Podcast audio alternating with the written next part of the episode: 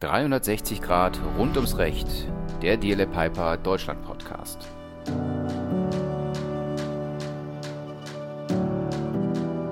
Ja, in unserer heutigen Folge werden wir gemeinsam mit unseren Legal Tech Fellows über deren Arbeit und Aufgaben bei uns und über die Bedeutung der Digitalisierung von Kanzleien und der gesamten Rechtsbranche sprechen. Mein Name ist Rolf Kopel, ich bin für PR und Kommunikation bei DLA Piper in Deutschland zuständig. Und mit mir heute im Podcast sind Hanna Lüttgens, Nico Brunotte und Christoph Engelmann, die vor rund einem Jahr bei DLA Piper zu Legal Tech Fellows ernannt wurden und sich seitdem verstärkt mit diesen spannenden Themen auseinandersetzen. Ich würde vorschlagen, dass ihr euch erst einmal kurz vorstellt und ja, ich würde sagen, Hanna, wir starten mal mit dir. Ja, sehr gerne. Vielen Dank, Rolf, dass wir heute hier sein dürfen. Mein Name ist Hanna Lütkens. Ich bin Senior Associate im Team Corporate MA im Münchner Büro von DLA Piper und jetzt seit gut sechs Jahren Anwältin.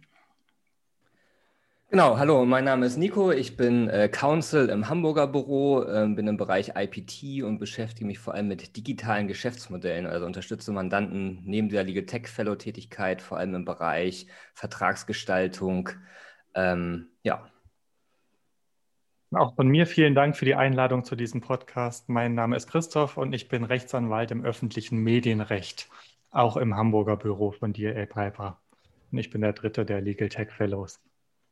Ja, vielen Dank euch dreien. Schön, dass ihr heute mit dabei seid und euch die Zeit nehmt. Ähm, ich glaube, es ist für uns alle äh, sehr spannend, heute mal hier Einblicke zu bekommen. Und ich würde auch direkt sagen, dass wir einfach mal direkt starten, wahrscheinlich mit der wichtigsten Frage, die äh, uns ein wenig umtreibt. Äh, was genau können wir uns denn unter Legal Tech Fellows eigentlich vorstellen? Ja, da fange ich doch einfach mal an.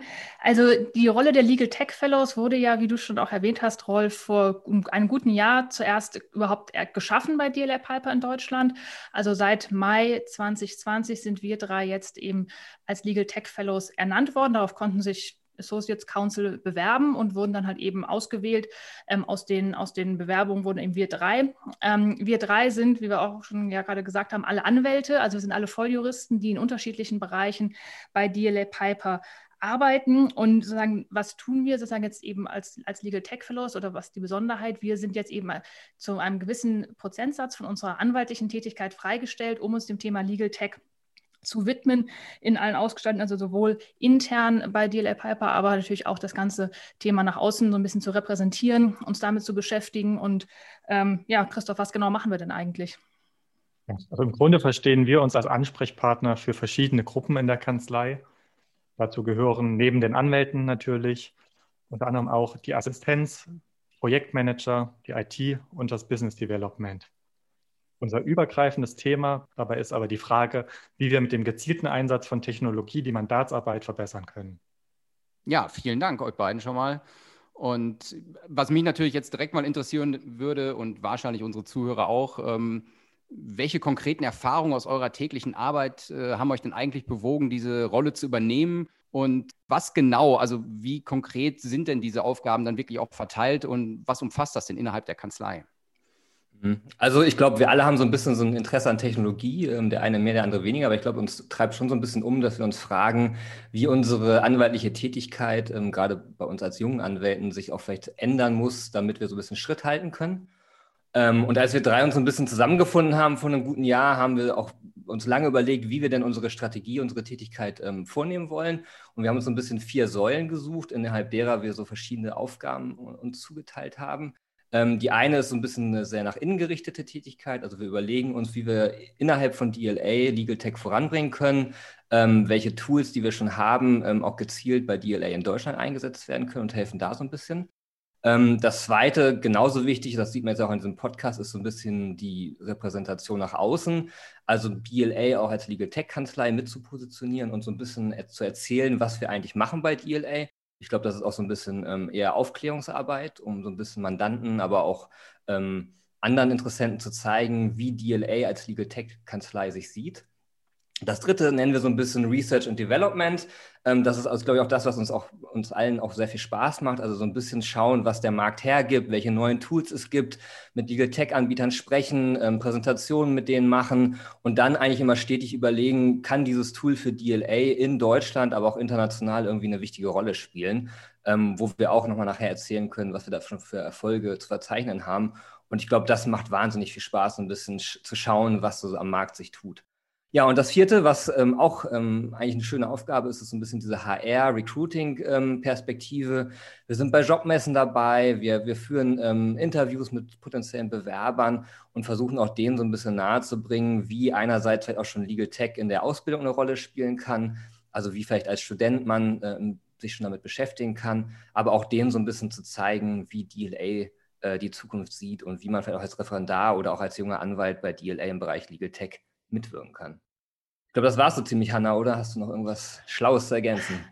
Vielleicht noch eine sagen, persönliche Ergänzung, sagen, wie bin ich eigentlich dazu gekommen? Wie anfangs erwähnt, komme ich so ein bisschen aus dem Bereich Corporate MA, das heißt sagen, Unternehmenstransaktionen irgendwie aller Couleur und aller Facetten. Und da ist es halt eben, hat man ganz viel zu tun mit relativ großen, man könnte fast sagen, ja, Projektmanagement oder halt eben so Transaktionsmanagement. Geschichten. Das sind häufig lange Step-Pläne, das sind häufig viele verschiedene Teams, die zusammenarbeiten, die man koordinieren muss. Und sag ich mal, aus dieser täglichen Arbeit äh, habe ich mir eigentlich immer sagen, seitdem ich das mache, mal gedacht, das muss doch irgendwie an manchen Stellen einfach effizienter gehen. Das muss man doch vielleicht irgendwie ähm, mit Unterstützung von Legal Tech alles ein bisschen besser hinbekommen. Und sozusagen, so bin ich eigentlich zu diesem, zu diesem Thema gekommen, sagen wir mal sehr aus der, aus der Praxis. Ich habe mir gedacht, okay, aus meiner täglichen Arbeit, wo kann vielleicht Legal Tech helfen, ähm, das besser und schneller und effizienter zu machen. Ja, sehr cool. Vielen Dank. Jetzt kann man ja im Bereich Legal Tech unterscheiden zwischen Anwendungen, die Anwälte bei der Arbeit unterstützen und Technologien, ja, die die Arbeit in einzelnen Bereichen ähm, automatisieren oder teilautomatisieren. Und auch Plattformen für die bessere Vernetzung mit Mandanten zählen sicherlich dazu. Nico, jetzt hattest du vorhin schon äh, gesagt, vielleicht könntet ihr nachher nochmal auf ein paar Erfolgsbeispiele oder so eingehen. Vielleicht habt ihr generell einfach mal ein paar konkrete Beispiele für Tools, könnt ihr mal nennen, die bei dir der Piper bereits zum Einsatz gekommen sind oder möglicherweise auch noch zum Einsatz kommen werden, äh, wie genau sie eingesetzt werden und äh, welche Vorteile sie tatsächlich bieten. Mhm. Fange ich, fang ich vielleicht einfach gerne nochmal an um das nochmal aufzugreifen und sagen, wo ich, was, was ich gerade schon erwähnt habe, ein Tool, das bei DLA total viel eingesetzt wird, ähm, nennt sich ja VRoom Plus, das ist eigentlich ähm, sagen unsere Instanz von einem auf ja von HiQ, das ist ein Anbieter von von Thomson Reuters ähm, oder eine Plattform von Thomson Reuters, die eigentlich, sag ich mal, erstmal ein Datenraum ist. Datenräume kennen ja viele schon irgendwie aus aus äh, ihrer Arbeit, gerade natürlich im Transaktionsbereich. Da werden Dokumente geteilt, da werden irgendwie haben verschiedene Parteien darauf Zugriff, da werden vielleicht auch Fragen drüber gestellt. Und die haben, das haben wir, das sind bei uns eben Vivo Plus, aber sagen, da hört es bei uns nicht auf, die reine Datenraumfunktion, sondern es geht halt eben viel weiter. Es ist halt eben der Austausch mit den Mandanten wirklich zum Zusammenarbeiten. Da kann man dann ähm, Step-Listen teilen und sich über den Projektfortschritt informieren. Da kann man sich über, sag ich mal, Dashboards kann man sich auf einen Blick anzeigen lassen, wo steht welches Projekt, weil welche Schritte sind schon erfolgt, welche sind noch ausstehend, wer muss was tun, wo hängt es vielleicht auch. Man kann eben Dokumente ähm, ansehen, kommentieren, äh, bearbeiten und dann ähm, darüber ja, sich austauschen.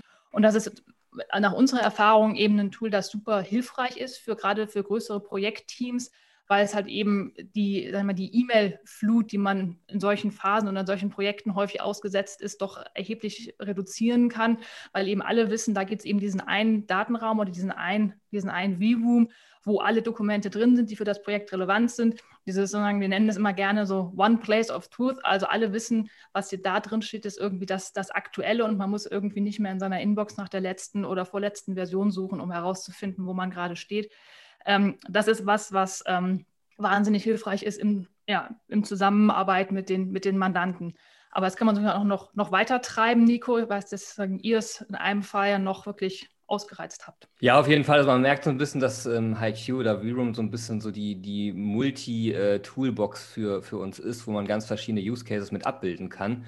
Ähm, einer ist auch ganz wichtig, ähm, das sogenannte Case Management, also dass wir so ein bisschen zusammen mit Mandanten Transparenz in Mandaten schaffen, wo wir sehr viele streitige Verfahren beispielsweise führen ähm, und dann dieser, diese Plattform so ein bisschen dazu dient, um alle Arbeitsschritte bezogen auf diese Verwaltung von Fällen irgendwie abzubilden.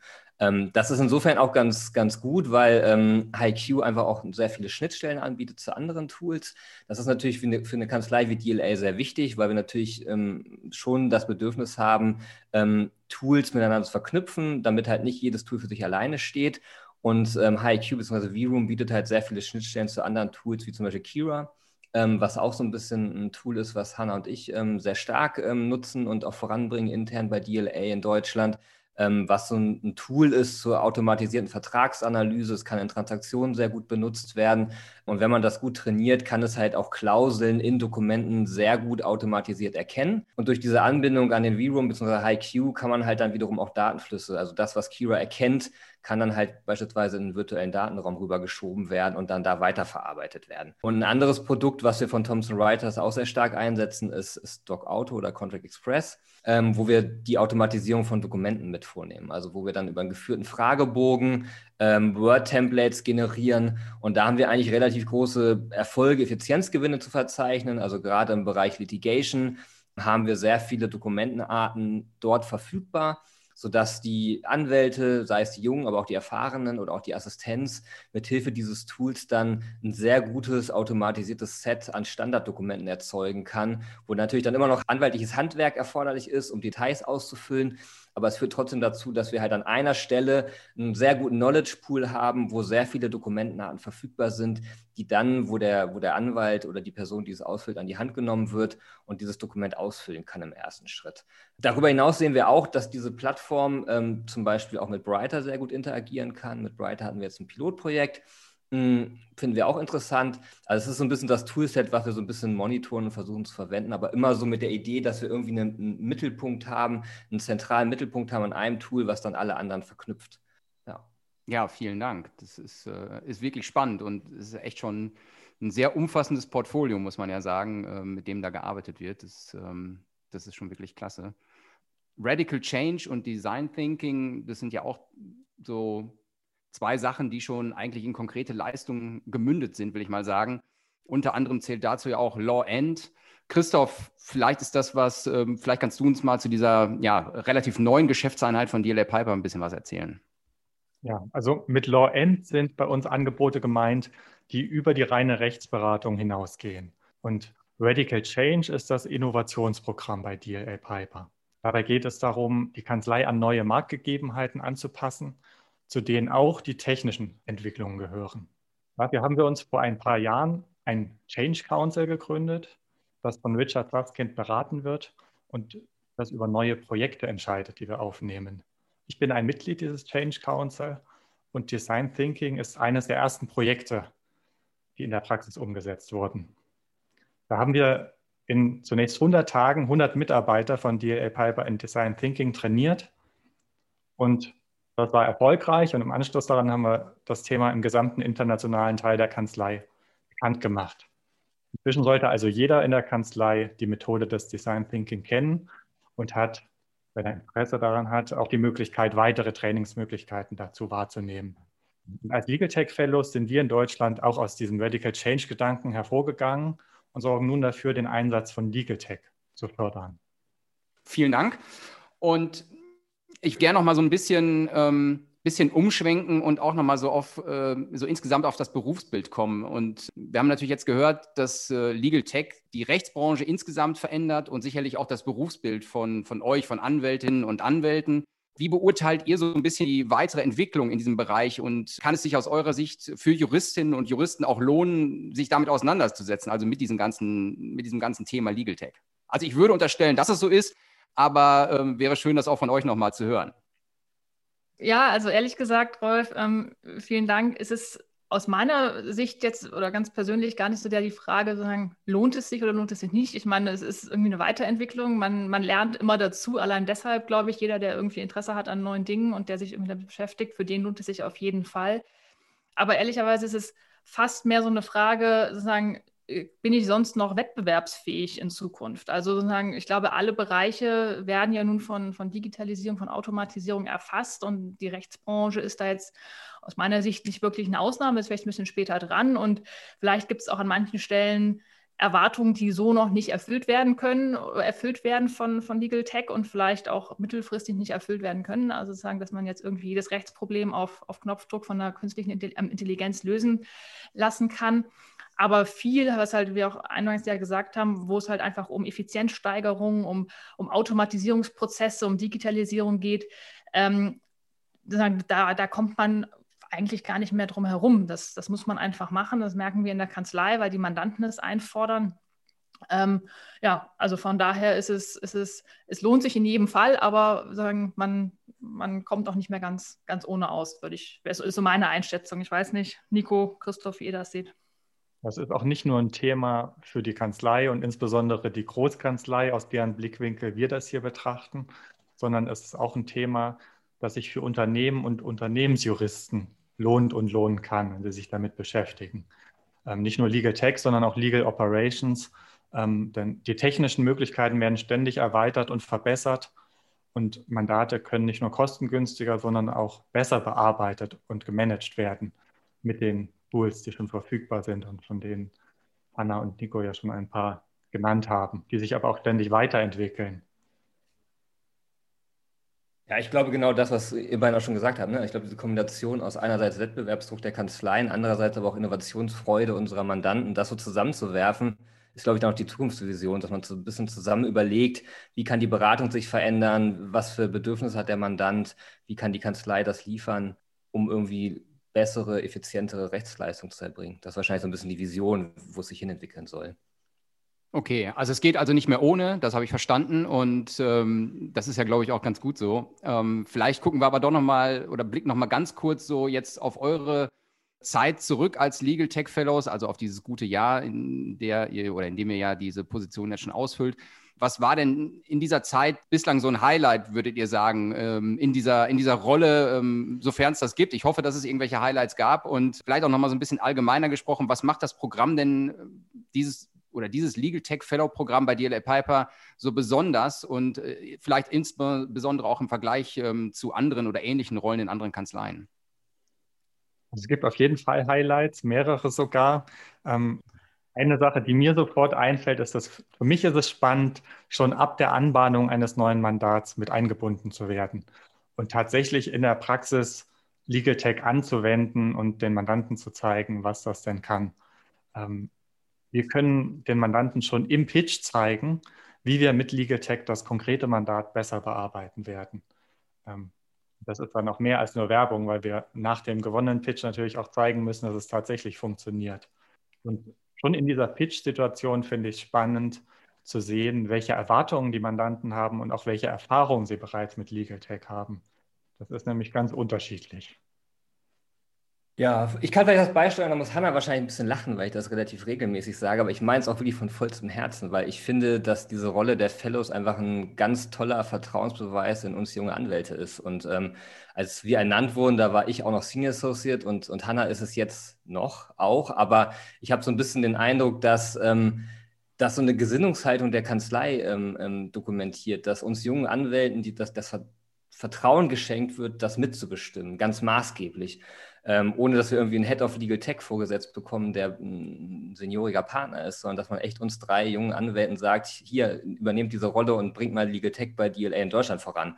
Ähm, und das finde ich irgendwie, also als wir das ernannt, als wir ernannt wurden, fand ich das irgendwie einen ganz tollen Moment, weil ich das irgendwie, weil ich fast so ein bisschen stolz war, dass wir ausgewählt wurden und uns das zugetraut wurde.